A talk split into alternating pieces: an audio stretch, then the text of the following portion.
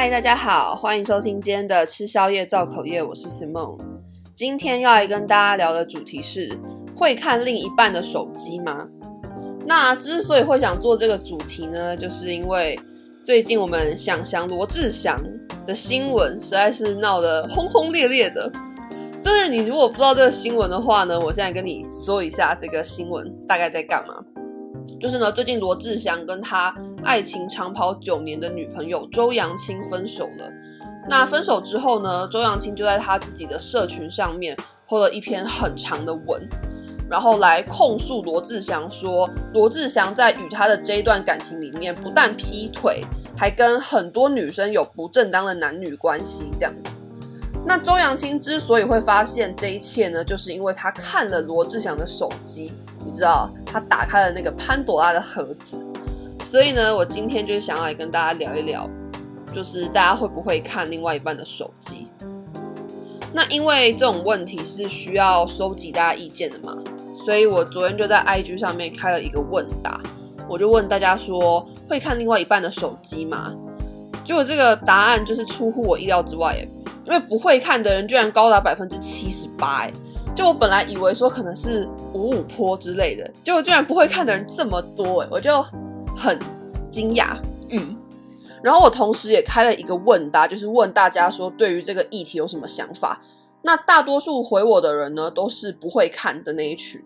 那大家的理由通常就是，呃，觉得说手机是对方的隐私，不应该要去刻意的侵犯。那也有人觉得说，看对方的手机就是一种你不信任他的表现，这样子。可是我自己在对于会不会看另外一半手机这个议题上的想法，好像跟大家都不太一样。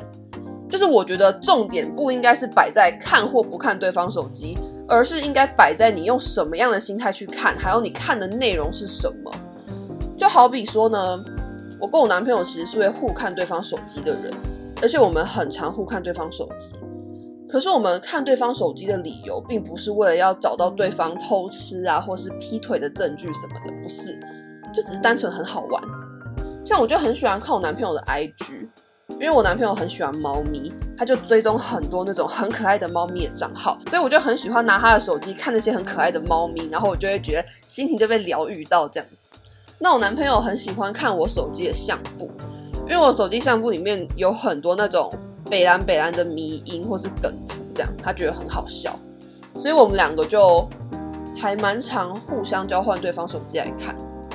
就可能我们去吃饭吧，然后吃到一半的时候，我们就会说：“哎、欸，手机借我看一下。”对，然后我们就会互相看对方手机，然后再笑这样子。那我们在看对方手机的时候，我们也就真的只会去看那些对方允许我们看的东西。我也不会去翻他的 Line 啊，然后他也不会来翻我的这样子。就是我们互看对方手机的理由呢，真的很单纯，就是觉得很有趣。所以我就觉得说，不应该拿会不会看对方的手机来当成是你信不信任他的一个依据。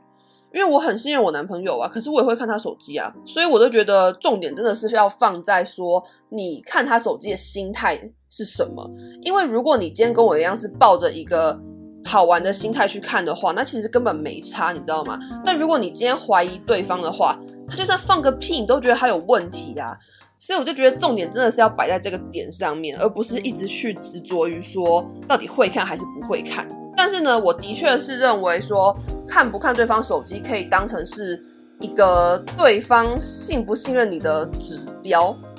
就是比如说，如果今天你的另外一半一直吵着要看你的手机。那我觉得你就要小心，他可能开始在怀疑你，或者是你是不是有做一些对不起他的事情这样子。所以我是认同说，可以把看不看手机这件事情当成是一个，